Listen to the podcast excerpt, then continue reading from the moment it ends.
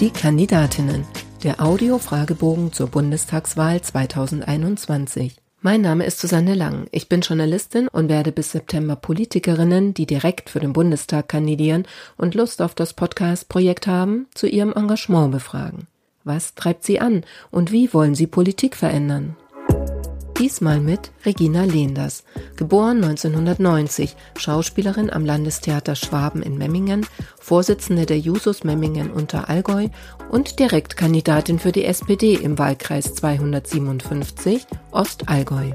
Frau Lehenders, wann war für Sie klar, ich möchte Abgeordnete im 20. Deutschen Bundestag werden? Ja, das war für mich relativ spät klar, weil ich gar keine politische Berufskarriere quasi vorhatte. Ähm, aber das waren eigentlich die gleichen Gründe, und zwar letzten äh, Sommer. Einerseits die Gründe, warum ich überhaupt in einer Partei bin, weil ich denke, dass jeder sich an dieser Demokratie beteiligen sollte, egal welchen Beruf er hat. Und mein Beruf, äh, der Beruf der Schauspielerin, ist einer, wo man sehr wenig Zeit hat und gerade dann arbeitet, wo auch sehr viel Politik stattfindet. Und da da jetzt gerade die Corona-Krise war, war das so dieser letzte Moment, wo ich wusste, ich muss jetzt auch für die Kultur und für die Kunst eine Verantwortung übernehmen. Und das war sozusagen mit der letzte Schritt, warum ich gesagt habe, ich kandidiere jetzt. Was war die größte Hürde auf dem Weg zu Ihrer Kandidatur? Das war der Beruf, weil ich mir Zeit schaffen musste in einem Beruf, wo das sehr schwer ist, sich Zeit zu schaffen, weil wir sehr abhängig sind gerade in der Festanstellung von unserem Arbeitgeber. Der ist mir äh, da entgegengekommen und auch, dass ich gar nicht von hier bin im Ostallgäu, sondern eigentlich ursprünglich aus Niedersachsen. Also ich bin äh, in Recklinghausen geboren, aber in Niedersachsen aufgewachsen und das ist auch durchaus eine Hürde, um erstmal auch zu sagen, ich kann trotzdem die Menschen hier vor Ort vertreten und da das äh, Vertrauen zu gewinnen. Sie meinen parteiintern? Parteiintern, genau, ja. Erklären Sie in drei Sätzen, was Sie als Bundestagsabgeordnete erreichen wollen. Ich möchte das Leben für die Menschen verbessern, die wenig verdienen und wenig besitzen und die bestehende Ungleichheit gemessen am Vermögen in diesem Land ähm, ausgleichen.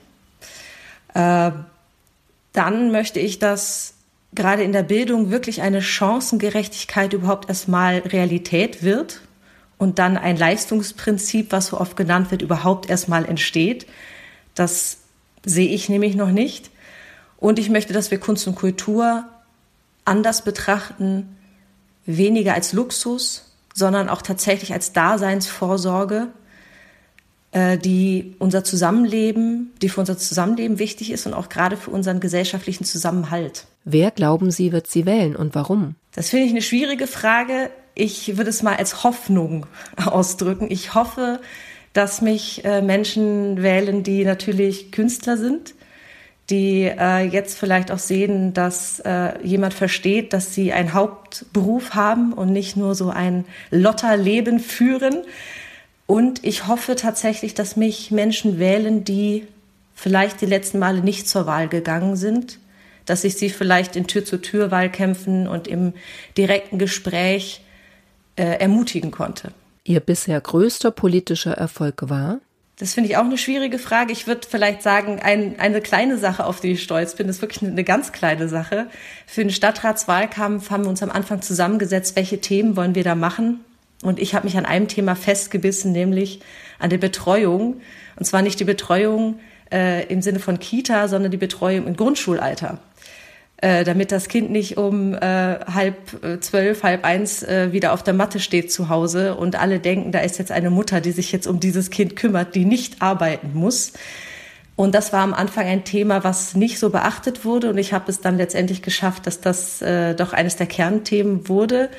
Und dann haben wir auch gemerkt, dass das tatsächlich ein Thema ist, das äh, höchste Brisanz hat. Welche Ecken sollte man in Ihrem Wahlkreis einmal gesehen haben? Viele. Ich äh, habe immer einen Wettkampf mit meinem äh, Kandidatenkollegen aus dem Oberallgäu, wer den schönsten Wahlkreis hat. In meinem Wahlkreis steht Neuschwanstein in Füssen. Das bedeutet, in Füssen sollte man gewesen sein.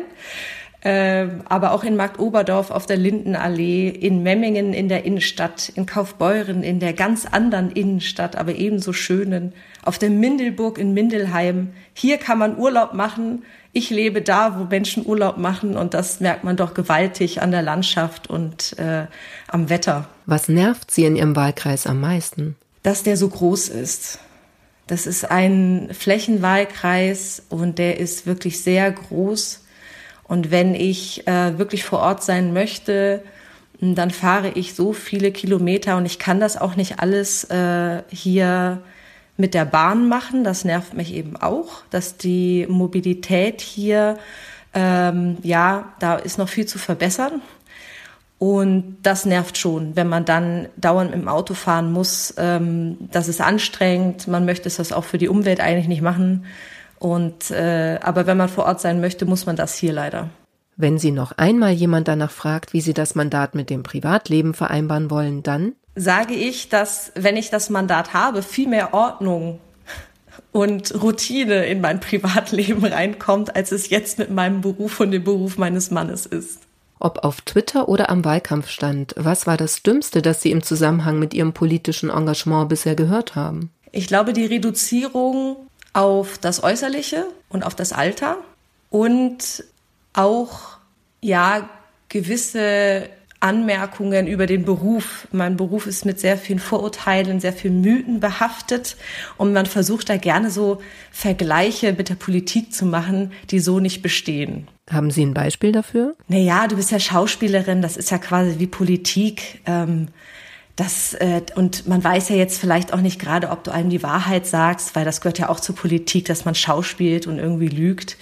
Also dieses Vorurteil ist dann doch äh, bei manchen, selbst wenn sie es nicht so offen aussprechen, dann doch irgendwie da.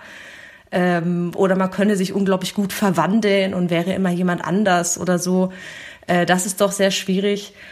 Und jetzt auf das erste bezogen, ja, Männer wählen dich doch dann eh, das ist doch gut, deshalb bist du in der Politik, deshalb stellen dich doch da vorne dran, weil dann wählen dich doch die jungen und älteren Männer.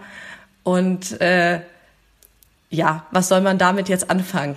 Frag ich mich. Da kann ich ehrlich gesagt, was soll man da sagen? Das ist halt wirklich äh, eher so eine äh, schwierige Einstellung.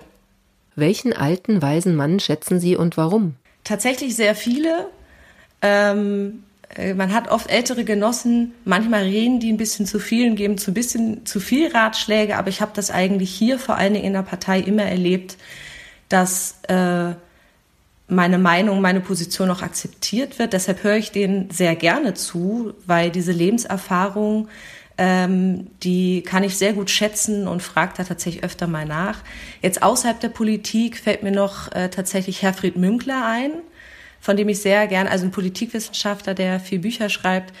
Ähm, einerseits die Vorlesungen sehe ich mir gerne an auf YouTube und äh, auch die Bücher lese ich sehr gerne äh, weil er es irgendwie immer schafft, mit dem geballten Wissen, äh, das er hat, mir irgendwie doch so ein paar Punkte mitzugeben, die mir auch das Jetzt quasi ein wenig erklären können oder wo ich so Anzeichen sehe, wie ich zum Beispiel etwas aus dem Dreißigjährigen Krieg oder aus dem Ersten Weltkrieg tatsächlich auf die jetzige politische globale Situation übertragen kann. Das schlimmste Buzzword in der Politik lautet für mich Leistungsprinzip. Leistungsprinzip ist für mich wirklich ein ganz schlimmes Wort, wenn man es jetzt benutzt, weil es meistens auch von Parteien benutzt wird, die damit dann eigentlich rechtfertigen, dass es manchen Menschen schlechter geht und den anderen gut, weil hätten die sich einfach mehr angestrengt, dann wäre das alles ganz anders. Und das Leistungsprinzip ist, wie gesagt, für mich nicht in dem Moment, dem wirklich da, ich weiß, es gehört immer eine gewisse Leistung dazu, auch das zu erreichen, was man erreicht. Äh, aber ähm, ganz viele Leute strengen sich unglaublich an und kommen nicht in Berufe, die gut bezahlt werden. Und wenn sie in Berufen arbeiten, wo für mich eine sehr große Leistung passiert, zum Beispiel in der Pflege, ähm, aber auch in anderen Berufen, selbst also bei einer Reinigung, ja, da ist sehr viel Leistung und das wird nicht gut bezahlt. Deshalb frage ich mich, was ist denn das Leistungsprinzip in unserer Gesellschaft?